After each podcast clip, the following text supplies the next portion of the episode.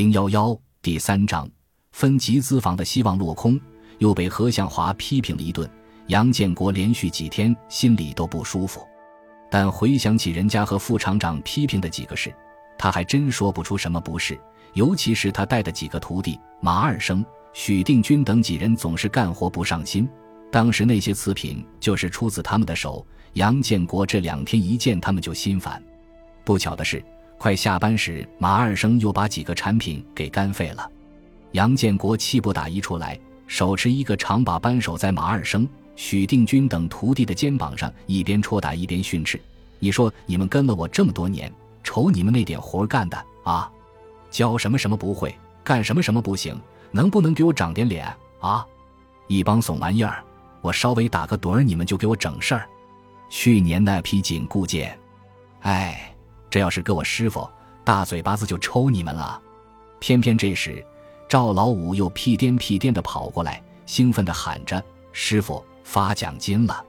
马二生一听到要发钱，来劲了，贱兮兮问：“多少钱？”杨建国见马二生一副见钱眼开的样子，又生气的用长扳手狠狠地捅了他一下，骂道：“听着钱都他娘的来劲儿了，有点出息行不？跟人家张俊生他们学学，都是徒弟，人家怎么就那么长进？你瞅瞅你们！”师傅一通劈头盖脸的批评，让马二生坐也不是，站也不是，只能低头受着，心里恨恨的，但脸上还得露出一副虚心接受的样子。他和兄弟们知道师傅最近烦心事多，因此不敢造次。这时，下班的广播号响了，播放的歌曲是罗大佑的当红金曲《恋曲一九九零》，旋律熟悉又优美。马二生和众兄弟暗暗如释重负地舒了一口气，因为他们知道师傅有一个好习惯，那就是没有极特殊的情况，都会准点上班、准点下班。经过一番发泄。赵老五见杨建国的气消了不少，便殷勤地靠过来，细声细语拉起师傅到休息室换衣服。赵老五才告诉杨建国，听财务说这次奖金不多，一班和二班统共加起来两千四百块钱，两个班有三十人，平均每人到手也就八十块钱。杨建国听得挺认真，但始终没吭气，利索地换好衣服。杨建国和赵老五刚出车间门。就碰见宋卫国和徒弟屈正才也刚换完衣服往外走，赵老五故意调侃：“哟，这是准备下班呀？”屈正才也阴阳怪气的回敬：“杨师傅，您不会也想？”屈正才的话还没说完，宋卫国就啪的在他的后脑勺上拍了一巴掌，骂：“有点礼貌行不行？懂不懂规矩？”屈正才马上改口：“大师伯，对不起，我这嘴。”一秃噜就，杨建国看出二人在演双簧，直截了当的说：“心里想什么就叫什么呗，我不在乎那些虚头巴脑的东西。你以为你们师傅心里就敬我是大师兄了？跟你们一个德行。”宋卫国一听，接过话茬，用委屈的口吻回道：“师兄，瞅你这话说的，我什么时候不敬你了？骑马当面。”杨建国立马打断了他，不客气的说：“打住。”少来这套，魏国，这两千四百块钱咱怎么分呀？一听说分钱，张俊生和赵老五来劲了。张俊生猴急的问：“大师伯，你们想怎么分？”赵老五脸上泛着红光提议：“要不老规矩，两个班比五赢奖金，怎么样？”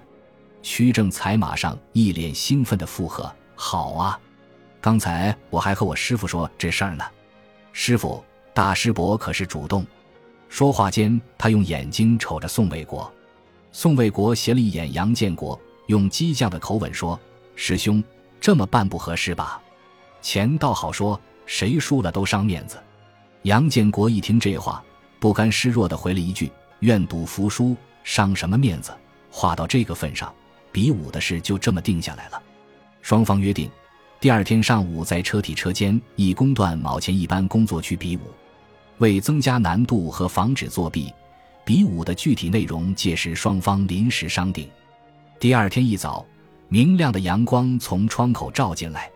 一上班，杨建国和宋卫国就身着干净的明灰色工作服准时到岗，众徒弟也早早的来了。车间里弥漫着大战之前的安静与紧张的气氛，众人拭目以待。宋卫国指着身边两台车床，向杨建国提：“师兄，毛钱汉是咱本行专业，今儿个咱就在车床上一较高下，怎么样？”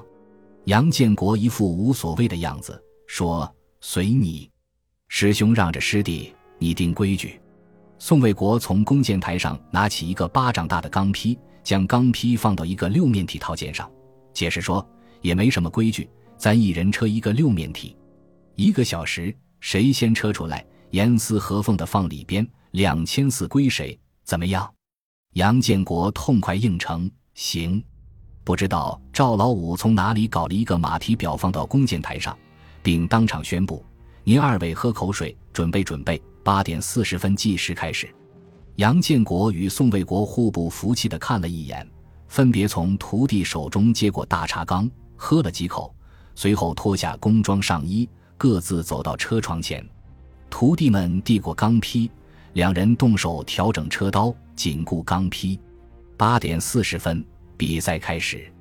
杨建国与宋卫国各自在车床前紧盯刀头，右手把着紧固栓的旋转盘，小心翼翼地切割。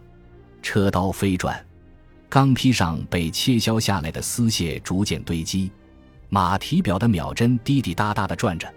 宋卫国屏息敛气。镇定自若的操作，杨建国额头有些冒汗，神情略显焦躁。围观的人好像比比武的人心里还紧张。宋卫国的徒弟张俊生悄声对屈正才道：“咱师傅的手艺早不是当年了，要不凭什么他当全国劳模？”屈正才附和：“那是去年全省技工大赛，要不是师傅手腕有点伤，第一名准是他。”赵老五听到他们的对话。不高兴的反驳：“你俩别唠叨行不行？吹什么牛呢？”张俊生用挑衅的口气回敬：“吹不吹，咱走着瞧。”赵老五，你就等着喝西北风吧。在他们说话间，宋卫国已松开了紧固栓，拿下加工好的六面体。他自信地对张俊生说：“俊生，试试。”张俊生接过六面体，对着六面体套件放下，六面体严丝合缝地放进了套件内。屈正才禁不住兴奋地叫起来：“赢了！”张俊生等人也一阵欢呼，赵老五等人个个垂头丧气。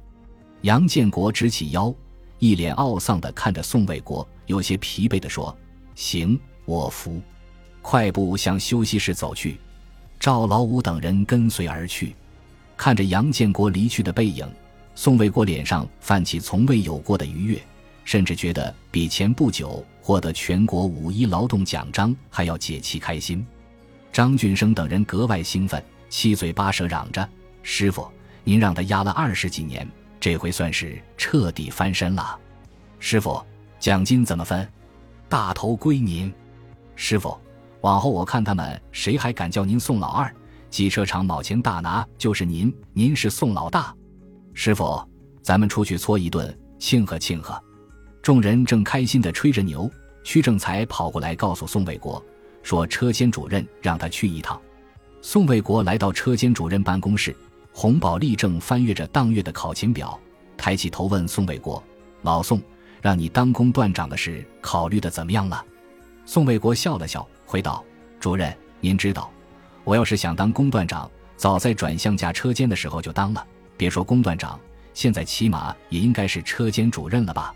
洪宝利内心有些不悦他的自大，但还是违心的附和：“那肯定，你有这个实力。”宋卫国感觉到洪宝利内心的不自在，接着解释：“我为什么不想当？一来我是不想丢了我这手艺，二来我想多带出几个徒弟。咱厂不缺工段长，缺好技工，您说对不对？”洪宝利有些不解，问：“你当工段长也能带徒弟吗？难道会有什么影响？”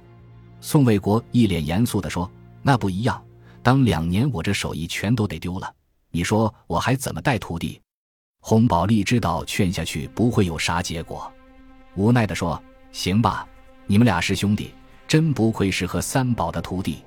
比武无论输赢，组织大伙搓一顿，这是车间班组间的一个老习惯。”当天晚上，杨建国按照惯例带着众徒弟来厂门口老四川饭馆聚餐。雅间内见众人已经到齐，觉得菜可能有点少，杨建国拿起菜单看了看，让女服务员加盘糖醋鲤鱼。赵老五为了给师傅省钱，对杨建国道：“不要，不要了，师傅，奖金没拿着，咱凑合吃俩素菜得了。”杨建国却正色说：“至于吗？啊，缺那俩钱还不过日子了。”然后大方地对服务员说：“糖醋鲤鱼、水煮肉，赶紧加。”女服务员欢快地应了一声，出去了。马二生拿起桌上的酒瓶，利索地拧开盖子。先给杨建国满上一杯，然后依次给众人倒上。手握面前的那杯酒，杨建国忍不住感慨：“流年不利呀，从来没这么背过。”赵老五也跟着叹了口气，说：“是啊，师傅，以前您跟的宋卫国没少比，十回赢八回，我们以为稳赢的事儿，没想到。”杨建国情绪低落地说：“也不知道怎么了，最近心里老是不踏实，又眼皮一个劲儿的跳。”马二生接过话茬说：“师傅，肯定是杨浪的事儿，还有集资房指标的事儿，让您心气不顺呗。没什么大不了的，过了这一阵就转运了。”赵老五却不知深浅道：“师傅，我真怀疑宋卫国得了师爷的留一手秘诀，要不他……”马二生马上反驳：“不可能，他真要得了师爷的什么秘诀，还能让咱师傅压着他二十几年？”赵老五不以为然：“你不懂什么是秘诀。”你以为秘诀什么人都能看得懂？有秘诀也得靠天分。你没见武侠小说里边？感谢您的收听，喜欢别忘了订阅加关注，主页有更多精彩内容。